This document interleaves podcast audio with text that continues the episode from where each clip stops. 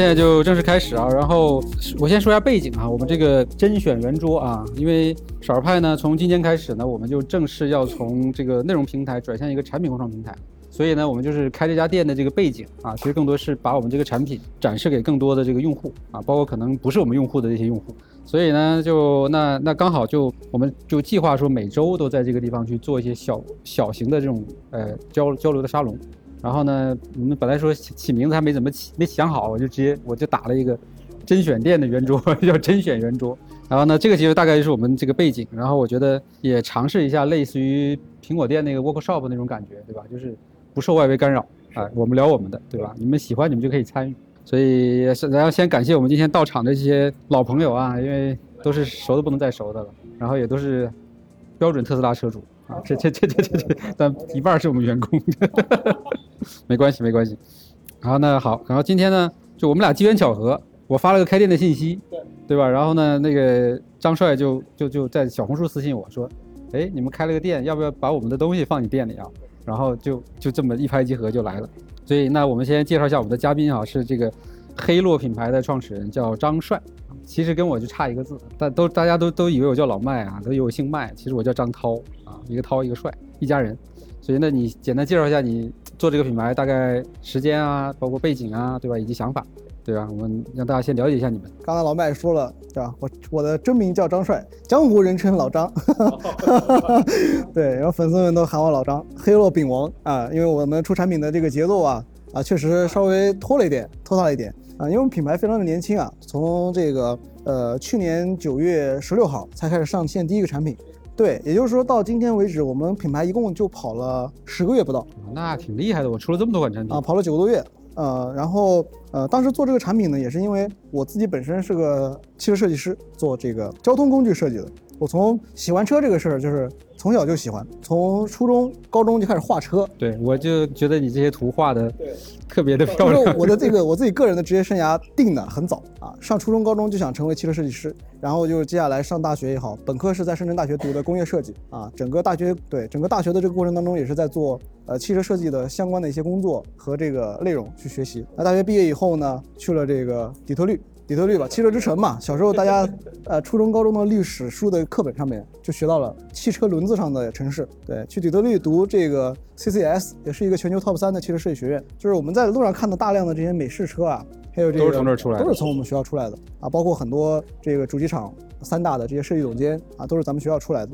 那机缘巧合，最终我没有成为一个汽车设计师，而成为了一个创业者。这里面的故事非常的曲折。就是我本身是一个外向型的人，我会经常会在各种网站、社交网站上去发我的设计作品啊，什么 Behance 啊、Pinterest 啊、Instagram，包括以前人人网很火的时候，半个网红吧，半个网红啊，那也不算网红，粉丝比较少。然后正好机缘巧合。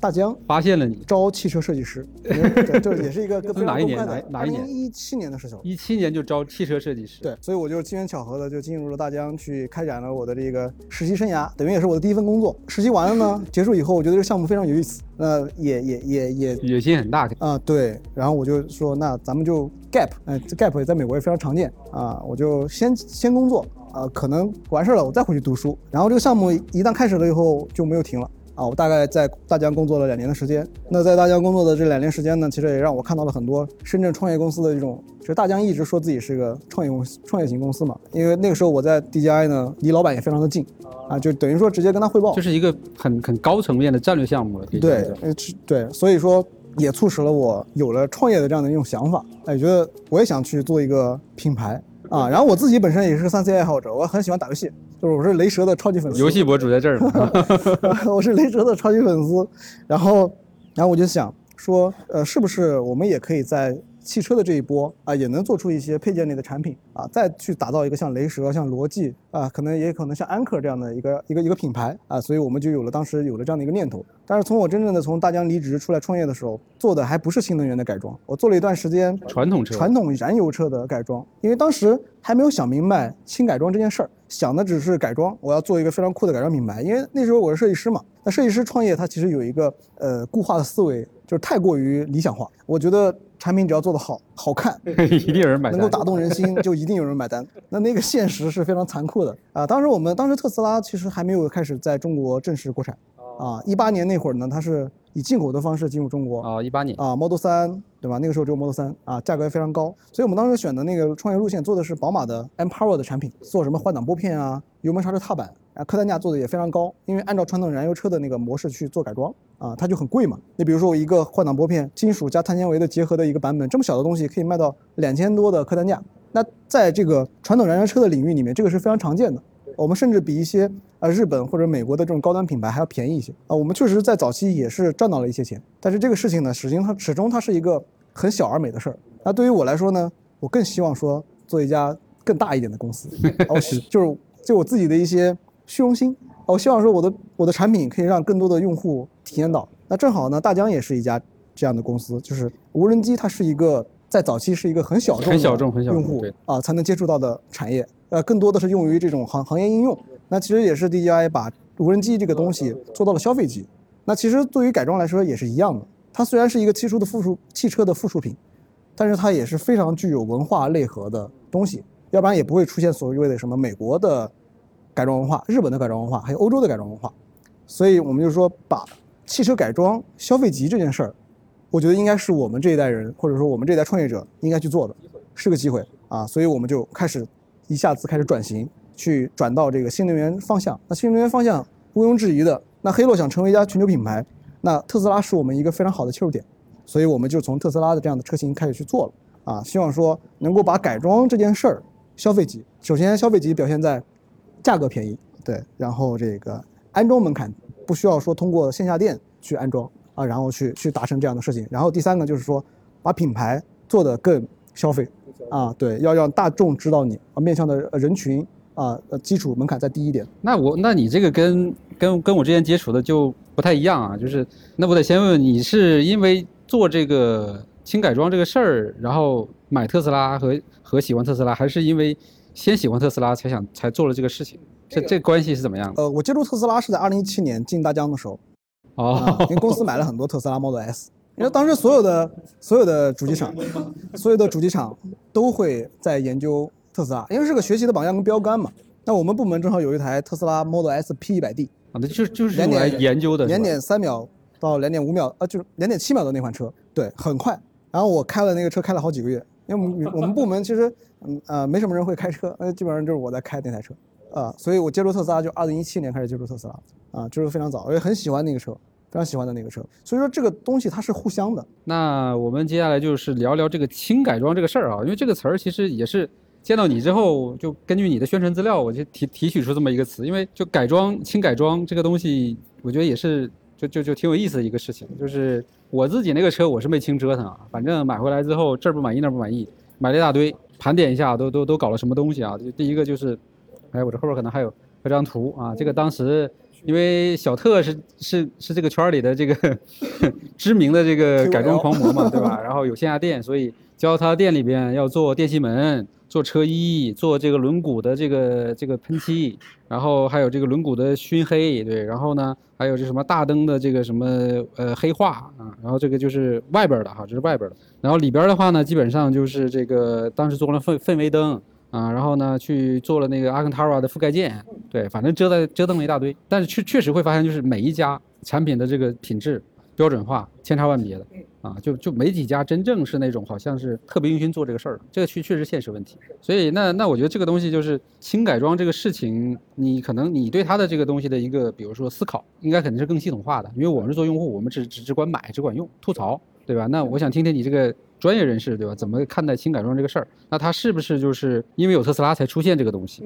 那未来它会怎么发展，对吧？这个我就可以往这个深的深一点聊一聊。其实轻改装这个词并不是我想出来的啊，不是我造的。嗯，但是我们是最早把它这个词去大规模商用的。我们最想最开始想做这个品牌的时候，我们想占一个品类，我们希望说轻改装就是黑洛，黑洛就是轻改装，就定直接定义绑死。对，所以我们也大量的在轻改装这个产品上面去花费了大量的功夫跟时间。轻改装最早是源于贴膜吧，改色膜。贴膜，对对对对对，因为因为特斯拉的标准化特别的高啊，然后它的这个颜色相对来说较少，它卖的最火的可能是黑色啊、白色，呃，银色就稍微少，了我买的银色啊，对，比较极客，比较韭菜，对，加了八千块钱，对，所以说大量的后市场从业者涌入到这个行业当中去给特斯拉特斯拉做这个贴膜和改色，这个词呢也是。从那个时候开始流传出来的，但是大家并没有把这个词当一个特别重要的词重要的词去去做。那我们还当成生意嘛？啊，当成一个生意啊，其实就是其实这个行业的汽车后市场改装还相对来说较为传统。我们会看到，呃，所有市面上卖的产品呢，也都是从油车那一套 copy 过来的啊。以前油车卖的是什么？那今天特斯拉卖的产品可能还是这样啊。我们会发现，从二零二一年以后，稍微会有了一些针对于新能源汽车的变化。对，之前会更少一些。那我们首先在做的第一点就是，还是我刚才说的，尽量让用户自己可以动手完成。第二个呢，材料上我们不打折，啊，我们依然会该用金属的地方、合金的地方用合金，该用 TPE 橡胶的地方用 TPE 橡胶，呃，该用 ABS 加 PC 就还是用那样的材料去做。那也是因为特斯拉的这个一个车型，它可以卖到全世界，单一车型它的这个零部件共用，让我们可以把所有产品的这个成本给降低。其实就跟特斯拉卖车一样。啊，以前改装贵嘛？那如果说今天我做的不是特斯拉，我做的是其他品牌的汽车后市场的改装，那其实作为黑肉来说，我们也很难说把价格做得很低。那毕竟以前我在做上一个品牌的时候，我们的一套踏板组合装卖到两千多块钱，那今天我们的一套踏板只卖一百二十八，这也是因为咱是不是把踏板拿过来这个 给展示一下呀？对，那个黑肉的朋友帮帮拿过来，对，因为确实我觉得，就我之前其实买了一个铝的嘛，因为。这个铝铝特斯拉的这个标准版的呢，它踏板是那个黑黑色的橡胶，对，非常丑。然后呢，那个它的性能版呢是标配了一个铝的，合金的。所以呢，别人大大部分就是照它那个做一个，没错。对，然后拿回来就就就就你往上一装就行了。他们呢就做了更多的设计。然后还有轻改装，我们所带所所带来的意义是什么呢？就是。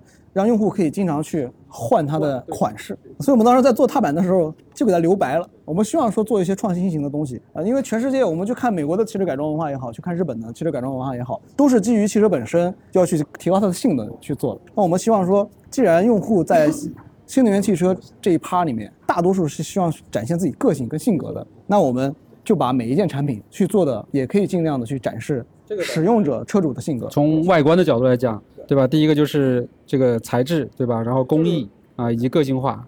但是我没有没有装你这个，但是我当时我买的那个，把我装的呀，你知道，我差不多一个小时在那儿浑身大汗，你知道，就这个这个这个要把那个原来那抠掉，然后把这个扣进去，太难了。其实这一款安装也是我们所有产品当中算是难的一款，因为因为呃，在传统燃油车改装行业里面，改踏板这个事情是需要专业技师去完成的。我们之前的踏板是需要。在原先车的踏板的基础上要打孔上螺丝，对，所以我们在特斯拉这一趴我们就用了橡胶。你需要一些技巧，比如说用空调热敷去给它橡胶加热，软了以后。是 这这么复杂吗？我我当时就硬掰的，我手现在也在迭代呃我们的产品，希望说在下一个版本当中能让用户更简单。而且更搞笑的是，我上次买的那个就是那个油门踏板还可以，就电门踏板还是比较匹配的。这个刹车踏板我装上之后呢，松，你能理解吧？就你知道为什么？竟然还为什么它会松吗？就是特斯拉它的刹车油门总成、踏板总成不是在一个地方产的哦，标准不一样。不同的供应商出来的东西它不一样，然后。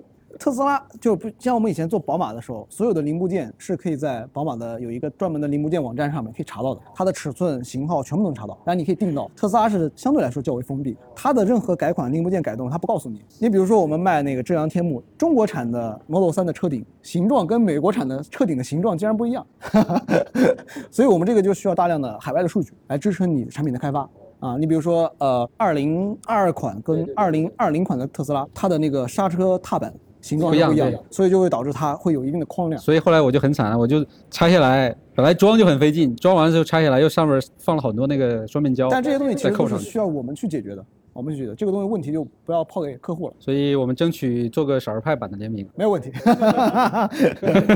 我觉得大概就是从一个这种野蛮生长的这样一个阶段吧，然后开始有品牌意识到这个东西的。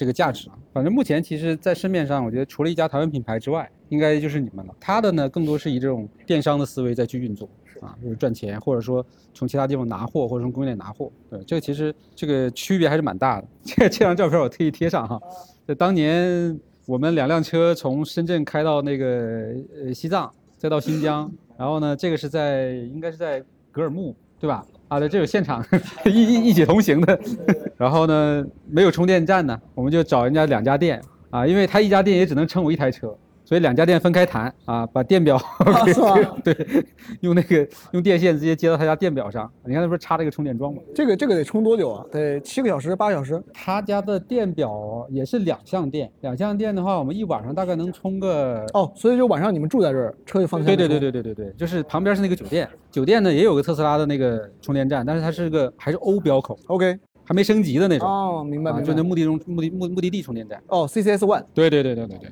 啊，那我们接下来就聊聊这个电动车体验，我觉得咱就不聊了，对因为 咱大家都是电今天来的都用户。对，都都熟得很，什么单踏板呐、什么这个加速啊，这些都不讲，咱可以讲讲配件儿，对吧？你也可以讲讲你有哪些这个你觉得用的不比较好的配件儿，包括你们自己的也行，或者包括你买了其他家的，对吧？我们就可以可以把这个东西分享一下，因为我派嘛，主要就是讲这个技巧居多，对吧？得有点干货啊。一会儿一会儿我分享分享分享我踩的坑，对吧？啊，你可以分享分享你的。我我是在去年六月十二号提的 Model Y Performance，就那个 P 版的性能版。我买的时候等了五个月，那个车，它其实是买的时候正是整个特斯拉后市场最火爆的那个那那个阶段。但那个时候很遗憾呢，我们还没有任何产品产出啊，所以我们只能在市面上买一些东西用。因为我也很喜欢折腾，我特别爱折腾。但是第一个，首先我买的买的脚垫，买的是三 W 家的脚垫，那脚垫真的非常棒啊，TPE 的脚垫也是大家比较喜欢买的那个，算是一个高端的脚垫，那一套下来好像得一千一千块钱啊，具体价格我不记得了。用的用使用体验非常好。然后后来三 W 还做一个非常有意思的事儿，就是他做了一个什么回收计划，用用用老款的脚垫去换他最新款的。他老款的其实还没有那么贴，没有那么贴合。后来换了新款的脚垫以后，非常非常贴合。虽然我们的脚垫也很快会上，但是我依然觉得他们家的东西做做的很好我看你那个也挺酷的，那个啊。至少对，我们会把脚垫做的更有潮牌的感觉。功能上并没有什么特别因。为它就是个脚垫嘛，就是个脚垫嘛。那我们会让用户更多喜欢，就像你买买买 T 一样，啊有的是那种纯黑的 T，有的你的 T 上会有图案，呃，根据不同用户的选择去去去打造呃更潮酷的产品啊。然后其次就是我买手机支架，大家都知道那个 特斯拉这个本地化这个这个坑就大了那个那个导航其实呃一般。然后手机支架我买过市面上所有的，但我依然觉得最好用的呢是一个呃通货款。啊，就是工厂拿，就是它也没品牌，就是合起来是两个大圆饼，这肯定肯定有用户也知道，大概是一百四十块钱，屏幕后面贴上去的，啊，那那个那个很好用，就真的非常好用，它可以这样这样，又可以这样，在屏幕的左上角。但是那个产品好用有一个，但是又有一个 bug，就是它是胶粘上去的。我想把它铲下来，因为我是要经常测试嘛，所以我想把它铲下来的时候就非常费劲，我差点把我那个屏幕都给拽下来了，才把那个那个那个那个那个产品给拿下来。当然，呃，用户的吐槽也是，就是觉得说不喜欢用胶粘。然后我们黑洛的手机支架也要出来了，啊，当然我们的手机支架也就没有用胶粘了。对，这是我用的两个，觉得我觉得非常非常 OK 的，你不用胶粘，你透露一下你用什么什么什么方式？呃，磁铁、磁铁和物理结构就是两种但是屏幕背后是有铁吗啊，？没有没有，这就保密了，这个就很快，八月份就能跟大家见面了。对，所以为了解决这个问题，又增加了一个新的方案。是的，是的，就是我们也其实做的也不算是一个手机支架了，到时候也就会跟大家介绍这样一个产品。然后我觉得，嗯、比较好的就是服务内收纳类的产品，那个就是等于说我们上来就做了，就等于说我们也就直接用了自己家的。然后还有就是改色改色膜嘛，我买的是最 base 版的黑色，就不加钱的那个。然后买回来了，我就去把它给贴成哑光白了。我贴膜花了我大概五千来块钱，六千块钱不记得了。五千现在贴膜不是起步价吗？啊、呃，我我可能可能我有友情价，然后还贴了那个呃隔车窗的隔热膜，对，车窗的隔热膜，对，然后就是去年夏天很热，当时我们也没有遮阳类产品，我们还买了一个遮阳帘，就是就是最最最基础款的那个呃网布的遮阳帘，然后我大概我的车就装了这些，然后后来就装的全是自己的东西了。对，就是我们会测嘛，或者看行业上有哪些产品，呃，卖的比较好，我们会拿回来看一下。那基本上呢，我们是希望说把所有的产品重新再做一遍，是这样的一个一个思路。但，当然也有很多好的东西。那我这个坑就有点多了哈。反正我觉得印象最深的就是那个前前面那个面板那个覆盖件，因为前面不是一个木面板，对你把它换成别的，我把它换成那个阿根塔拉的嘛，然后它就专门有这种，它做了这种长条啊、贴上去的。呃，首先就是第一批它那个做的本来就有点厚，因为它下底下是其实还是个是个塑料的一个一个盖儿嘛，然后上面包的是那个阿根塔拉，然后再粘上去。第一个做的本来比较厚，然后它就其实有点遮挡空调口，你知道吗？你会觉得装上这个东西，这种空调空调就没原来那么好用了，对，就莫名其妙的，可能就是改变了空哦，调这个风向哦说这个我。也想到一个小配件，然后呢，这个还还还还勉强接受，等后来呢，它那个东西变形了，你知道吧？就是它有一个角成天晒了之后，它翘起来了，翘起来之后，那我就把整个换掉嘛，然后我就往下拆，嚯，这下可好，它里边是用的那个就那种叫什么纳米胶之类的，你知道吗？就两条特别粗的，粘住了是吧？对，然后我我天，我三个人拆了一个小时，你知道吧？然后就拆完之后，上面留了一堆的那个胶，你就要就只能用手指一点点搓，因为底下是木头，你要用一个任何一个硬的东西一弄就是一个痕，所以你只能用手指一点点搓，最后搓了一个小时把它搓干净了。哎呦我的天呐，把我 把我你说那个空调出风口，我想到一个，我买了一个那个空气码表，去年夏天最火爆的时候，有个这么小的。对对，我也瞄了好几好久。应该有很多朋友买过，塞到那个空调出风口里面。我当时觉得，喂，我说这个东西蛮有意思的，我说我也我也我也想做一个，然后很好，就是我觉得它的 UI 设计不好看，但是这个 idea 是非常棒的。结果给我热死了，它那个空调出风口本身就是集中出风嘛。对对对对。然后我这么长的一个，把刚好挡死，把挡死了。那夏天给我热的，然后后来我就把它拿下来，我就放在上面了。我就没有塞到里面，后来我就用了一个星期，我就给拆了。所以小红书上看的那些炫酷的东西，实际上背后藏了很多体验的坑。对你不试，你不知道。但是你有没有发现，特斯拉的这些配件用起来就像我们给手机买配件一样，我们也会买到很多坑，然后不停的去踩坑，不停的去踩坑，然后随着用户在踩坑，行业也在也在成长。然后现在我们，你看我们现在给手机买配件，很难说买到很难用的东西了。基本上都非常的不错，它就是一个成长的过程。然后我这边还有一个是啥呢？我觉得应该算是那个那个那个行李架，对，因为我这个其实是个行李箱啊。这个这个当时，但是这个也可以讲一下啊。你看当时它其实侧边有一个有个天幕，对，这个天幕，这个天幕呢，刚装上的时候呢，觉得挺不错的，帅，对吧？然后也是隐藏式的嘛，你咔拉出来支好，对吧？然后你真正去野外的时候，你会发现太小了，对，因为太阳。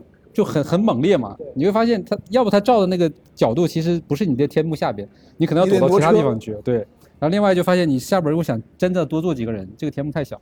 而且更搞笑的就是这这个是在然乌湖了，我们当时没有到然乌湖，说到到一个风特别大的一个山坡上去，然后把它打开之后没固定，一股风过来，唰的一下子就卷过去了，所以天这个东西就在那儿用了一次之后再就没有打开过了。但是这个 look。就这个造型，对，就好看。然后，然后在小红书上成天有人问啊，你这个东西在哪买多少钱？我说我不推荐你买，你别问了。这是一个。然后后来我回来之后，其实换了一个那个透乐的一个行李架，因为我看那个行李架的造型其实跟这个 Y 的那个造型特别好啊。因为说回头看我微博能看到那个架子，但这个架子装上之后呢？它有啸叫，我基本上上了九十之后呢，就会听到那种嘘嘘嘘嘘嘘的声音，烦，特别烦，你知道吧？就是理论上讲，它那个其实已经很贵的了，就是属于它最好的了，但是还是有这个问题。行李架这个呢，我因为我自己是一个自行车用户嘛，骑公路车，就但我没有在特斯拉上装过行李架，但我以前有一辆 S 九零啊，我装行李架，而且是我是常年装，啸叫是正常的，就你把这个事情就理解为它一定会消叫。但后来呢，我解决了，我又买了一个那个扰流板，扰流板会好一些，会好一些。对，但是你的能耗跟那个。对，那就不管了。对，有，但是我会发现，呃，有些特斯拉的用户，他也会问我说，我要不要装行李架？我说你可以装，装，但是你是不是一定得用？对，对，因为因为因为我当时装行李架，是因为我每个月都出去比赛，自行车啊，所以我常年装着这个东西是不拆的，所以它的那个消掉我是能够忍受的，因为我为了我的一个爱好去忍受它的这个油耗增加跟消掉是 OK。但如果说你是只为了说让我的车变得更帅。那这个东西装一个月，你基本上就忍受不了了。然后我还发现特斯拉装行李车顶有一个小小的 bug，就是它的上面那个顶箱装起来的时候，车车头是顶箱前面是上上翘的。对，就是因为它的玻璃是个大溜背。对对对，它就是它并不是说平的，它那个架前后前高后低的。对，就有点像那个什么要调平。呃，M4 装也是，就新款的那个 M4 G82，它装了行李车顶架以后，它的那个箱子也是也是这样起飞一样的感觉。对，也是翘的。说起来也是，我那个行李架当时想的挺好。对吧？我就想说，哎，去露营的时候装一些帐篷啥的，对吧？你就不用把它的尾箱塞那么满嘛。然后如果真的要在车里睡觉，对吧？你这个顶上你也可以，你也可以就不用来回来回倒倒腾嘛。但这个东西确实好看，就是你如果说你是一个每个月都会去露营的人，就像我之前每个月都骑自行车，那你装着你装着，你可以忍受，那那无所谓。如果说你只是为了好看，问题问题就是我一次都没去。哎呀，然后那个东西现在变成了一个什么？变成了一个遮阳棚的概作用，反正在外边给你遮阳，你知道吧？车里没那么热。这这种这种消叫这个事情避免不了，所以这个我觉得就是大家在选配件的时候还是得得想好。对你一定有取有舍，就像你改装车一样，传统油车改装也是，你也会舍弃一些东西。你比如说我把车改得很炸裂，确实很帅，但是它影响影响了原厂车的平衡。还有一个就是可能会被警察抓，对，这个都是你要。对，所以反正我改改我改一般也都是改一些外观件，对对对，像这种就完全 OK 的，什么避震这一类东西我是完全不敢碰的。啊，这个东西就是包括什么第三方轮毂这些，我觉得还是就是真的可能会跟行车安全有关系，这个是不敢动，包括那个那个 Yoke 方向盘，对吧？有好几次动心了。我装过，怎么样？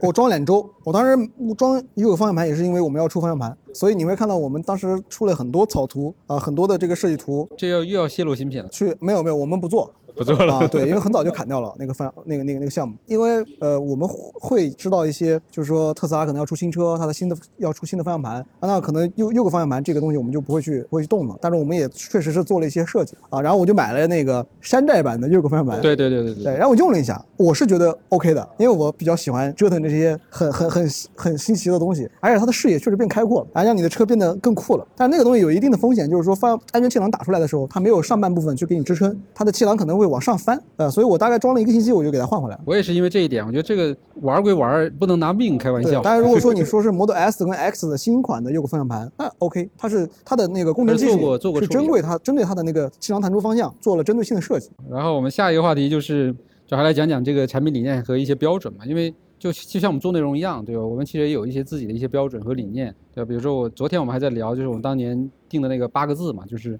原创、优美、实用、有趣，对吧？这些其实是我们在做内容和筛选产品时候的一些标准。所以，那未来你们。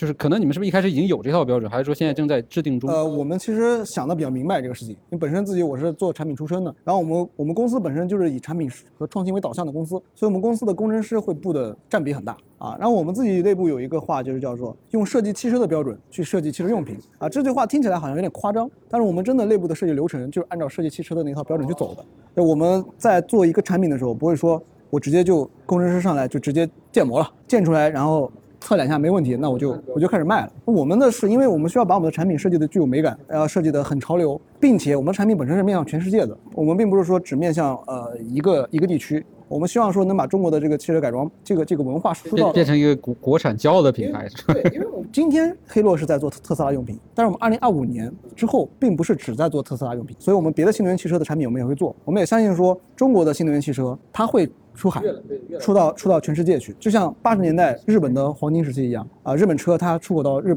出口到美国，到澳洲，然后也形成了一股日本 JDM 的这样的一，就它其实是跟着你的国产的这个产业出去。对对，因为你国产车在向外输出的时候，相对来说，你国产车的文化也在向外输出。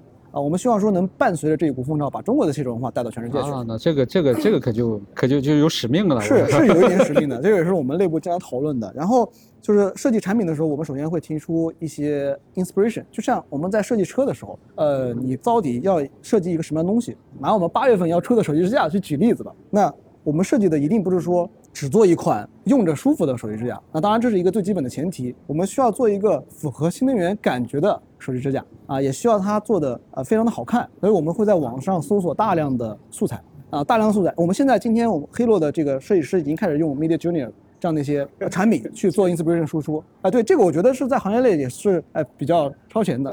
他参与哪一部分呢？inspiration 就是设计师最早期的前期灵感发散啊。以前这样的工作呢，它是需要。设计师先在草图上面去画大量的 sketch，大量的草图，然后去发展不同的方向。那这个其实要花掉设计师可能一到两周的时间。那这个效率在今天中国这个消费品牌在做产品和做配件的这个行业来说，极卷的这个行业。因为你要知道，现在中国的主机厂把做车的周期都从四十八个月缩短到一年半了。那今天我们在做配件的时候，我们要更快的加速。所以 AI 的诞生其实加快了我们这样的一些进程。就是他帮你找灵感。对，我们会先做一个基础的框架，然后就喂给 AI。然后 AI 再反出来给我们啊，它比如说它一下反给我们两百个方案，我们在两百个方案当中找出四个方向，那这四个方向当中可能有赛博朋克的风格，有遗落战境啊，就是那种相对来说简洁的科技风啊。那那这么说，你那个新的手机支架其实就是我们 AI 喂出来的，我就说那风格对 AI 喂出来的。当然，但是 AI 喂出来，它在现在的技术之上，它只能影响你前期的设计风格，但是最终你还是要人介入去修你的落地。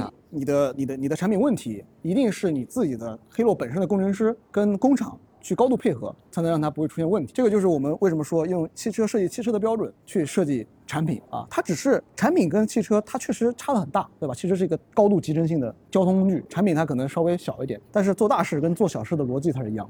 啊，对，我们需要把这一套系统，然后我们会反复的在开发过程当中会反复这个确认。比如说，设计师在介入的时候，设计师是天马行空的嘛。我们在早期跟 AI 去参与设计过程当中，我们不会去要求设计师你要控制成本，但是控制成本这个事情其实是一件很严肃的事情。那我们会这这个阶段让设计师去去放大它的想象空间。那过了这个阶段，我们第一个给这个呃会出来出来第一波图出来以后，然后我们再会让供应链的同事跟结构的同事以及我们的运营去核算，你做的这个东西到底能不能在我们所谓的控价范围之内把这个产品做出来啊？很怕你会动作变形嘛。你比如说我做一个两千块钱的手机支架，对那这个东西就不合理，它不符合一个商业的基本逻辑。因为今今年的市场环境很不好对，去年也非常不好。那黑洛作为一家新的公司，我们要做的是，首先我们得活下来，对吧？我们有持续的这个呃赚钱的能力，这个是一个必要的一个基所以我看你的定价其实都真的挺良心的了。对对对，啊、所以这个就是我们也反复的一个过程，所以我们的这个开发流程非常有意思，对，会反复的去去 battle，然后包括我们海外的定价跟中国的定价，你会发现我们也是中国卖的是最便宜的，那那那就是说，呃，一开始让设计师开脑洞去出这个更好的这个产品的方向，然后到供应链这边评估，然后再返回去让他再再再来回再调。我们会有一个来回反复的这个过程啊，任何产品都是这样子，它是一个全链条 battle 的一个过程，而并不是说，并不是说我今天要做一个一百块钱的产品，然后我们前端运营的同事定好了以后，告诉设计师就只能这二十块钱以内你给我做这样了，对，就这样那。不是这样子的，我们一定是来回的、反复的 battle，可能会 battle 很很好多轮，最终一个产品出来。所以这也导致了一个问题，就是流程过长过长，我们的周期会稍微的会会慢一些。但是通过了这一系列打磨出来产品，基本上我们出来一个产品就卖得非常好，出来一个产品就卖得非常好。对你这个其实有点像，因为现在我发现很多那种白牌产品或者是这种公链产品，它相当于是不管三七二十一搞出来，然后扔到市场上让车主去测试，你知道吧？啊，对，然后 我们其实是受害者，但你这个相当于就是在内部已经把这个流程呃流程基本走完了，出来之后，所以它整个的成品度啊、质感呢，就就确实是不一样。我们希望第一波出来的产品就已经是百分之百 OK 的。对，这个我觉得也蛮值得学习的。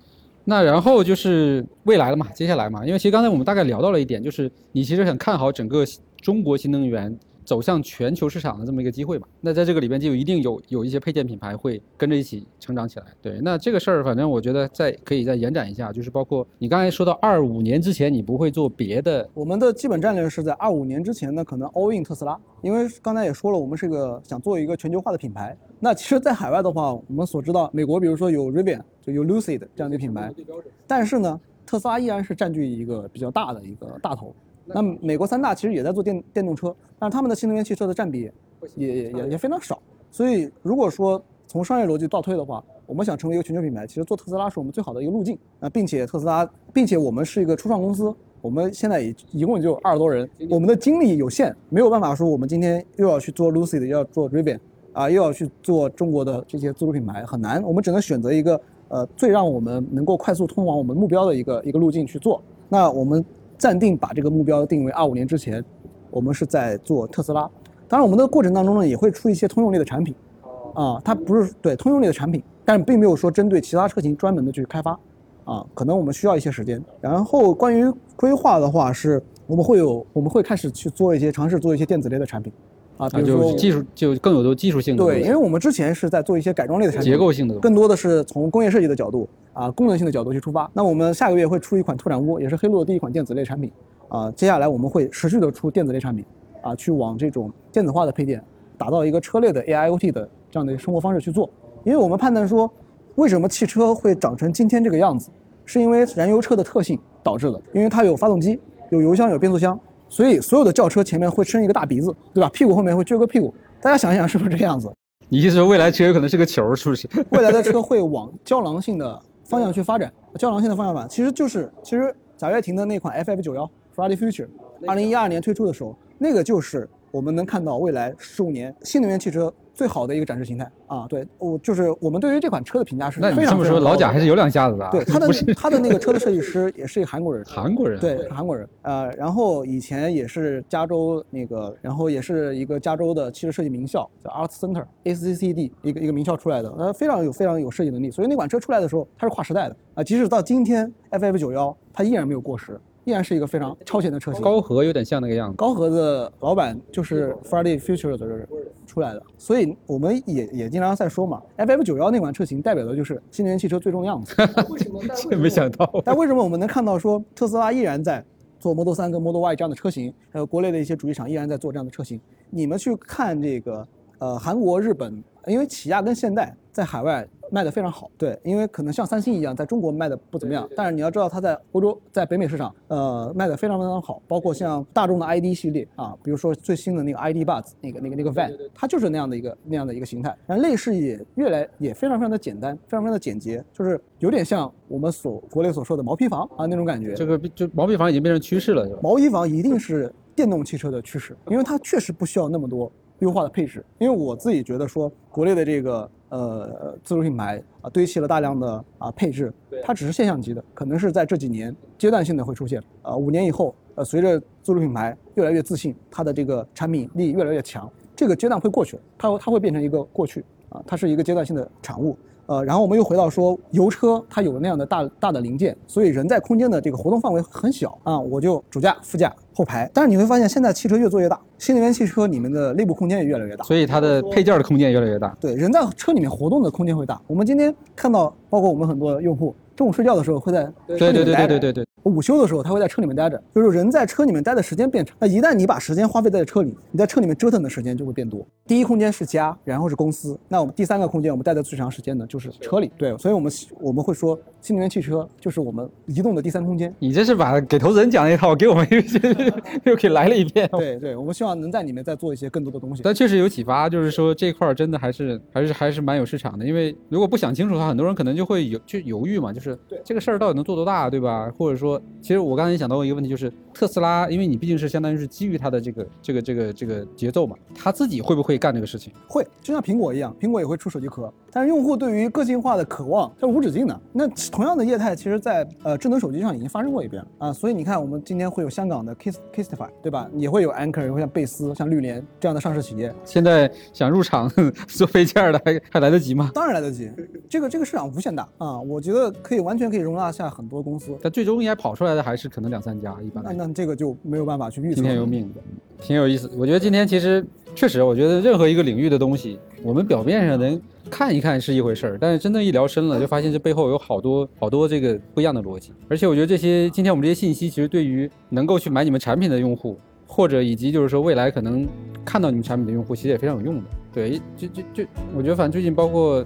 就是我最近也那个进入未来那个社区嘛，因为我也订了一个新的未来汽车，我也会发现，就是即使是他们自己的那些用户，他对于他产品的理解其实也是很有限的啊，甚至说他自己有一些服务的功能，他自己都不知道啊，就就就就还反而问我。说你这个东西在哪儿有？我说你，你自己天天用未来的服务，对吧？你是老车主，你竟然都不知道，说明说明什么？说明用户在车里面待的时间还不够长。对，所以反正我觉得就是蛮蛮有蛮有意义的。我觉得就这个这个这个聊天，我觉得应该也能够给很多从业者，对吧？一些启发啊。所以我们也会持续做。这个其实当时是我做完那个西部之家分享的时候的一个留的一句话吧。我觉得就是走少少数人走的路嘛，对吧？看不一样的风景。啊，这个反正也就作为我们我们一个共勉吧，就是愿意让每一个有冒险精神的人，对吧，一起在路上。啊，反正我觉得少儿派跟黑洛啊，我们记得还得一起做点东西。啊，共创就从这儿开始。